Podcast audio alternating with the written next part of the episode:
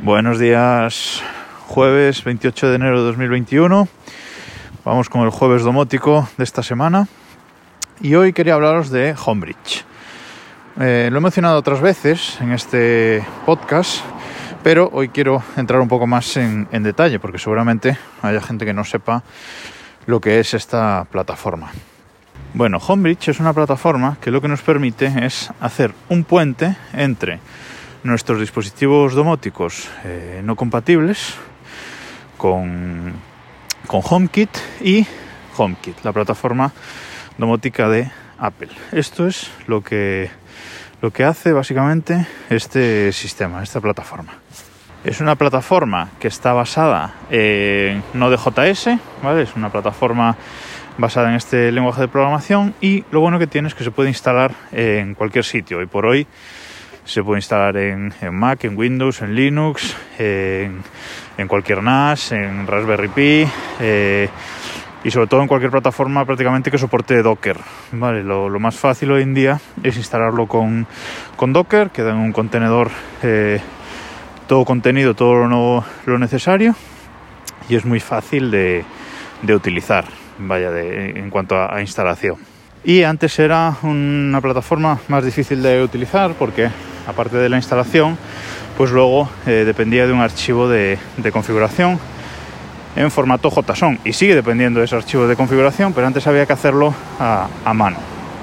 Ahora tiene una interfaz gráfica que hay que instalar aparte, ¿vale? Es, eh, creo que es Homebridge Config UI X, creo que se llama así, y tiene una interfaz gráfica desde la que podemos eh, manejar absolutamente todo. Luego Homebridge se basa en instalación de, plugins. Cada cacharro domótico o cada familia, digamos, de cacharros domóticos que queramos eh, utilizar, que queramos hacer compatibles con HomeKit, tiene su propio plugin para Homebridge. Por ejemplo, los productos de Netatmo, el termostato o la estación meteorológica, pues eh, antes, ahora es compatible directamente con HomeKit, pero antes no lo era.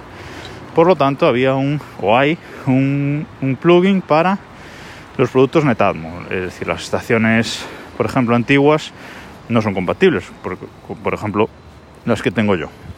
Así que con ese plugin la podemos hacer compatible con HomeKit. Eh, cámaras de videovigilancia que no tengan compatibilidad directa. También hay un plugin para eso. Eh, aspiradoras, eh, aspiradoras tipo y robot, tipo rumba, vaya. Eh, también hay plugins para hacerlas compatibles. Nosotros, por ejemplo, nos acabamos de comprar un purificador de, aire para casa de Xiaomi, pues también eh, hay un plugin para, añadirlo a, a, HomeKit, ya lo tengo también en, en HomeKit. Y sobre todo, pues también un plugin que es el que yo más uso, que es un plugin para hacer compatibilidad con MQTT, ¿vale? Para todo tipo de, de cacharros que sean compatibles con, con Mosquito, pues también hay un plugin para utilizarlo. Es decir, cualquier cosa que, queramos añadir, pues tiene su, propio plugin, lo que le da mucha versatilidad a la, plataforma. Como digo, ahora tiene esta interfaz web que accedemos desde un navegador y ahí cada plugin, eh, los que se van actualizando, ya no hace falta que hagamos la configuración en el fichero de texto, sino que en cada plugin ya nos da unos campos concretos que hay que ir rellenando con los datos de configuración que, nos pida, lo cual lo hace eh, mucho más, más cómodo. No digo que sea fácil de configurar, hay que saber un poco ya usuario avanzado a veces para, para configurar ciertas cosas, pero bueno, es mucho más fácil que antes y mucho más difícil de equivocarse. Así que tenemos esta plataforma, este puente entre nuestros cacharros domóticos incompatibles con HomeKit y HomeKit. Es muy sencillo. Eh, Homebridge presenta en la interfaz de, HomeKit de Apple, en la aplicación Casa, se presenta como un bridge, como un puente en el que se enlazan dispositivos. Añadimos este, este puente y a partir de ahí cada cosa que metamos en, en Homebridge nos va a aparecer como un elemento domótico separado.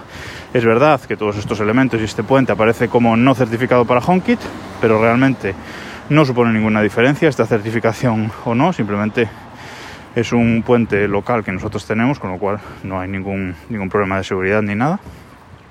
y todo funciona y funciona muy rápido. Y no, por lo menos eh, yo ya sabéis que lo tengo instalado en, en Raspberry Pi, este, este puente y no supone ningún tipo de, de lag en, en, absoluto en el uso de, de, los equipos. Es decir, es un, es un puente que hace una, una transmisión muy, muy rápida entre la interfaz de HomeKit y, y nuestros eh, cacharros domóticos. Os dejaré el enlace a la web en las notas del programa para que echéis un ojo quien no lo conozca. Pero vamos, súper recomendado. Hay otra solución que es Home Assistant, de la cual hablaré seguramente la semana que viene. Pero si solo usáis eh, HomeKit, si usáis la aplicación casa de Apple, creo que es una solución mucho más rápida y mucho más eh, eficiente que, que Home Assistant. Echad un ojo, nos escuchamos mañana.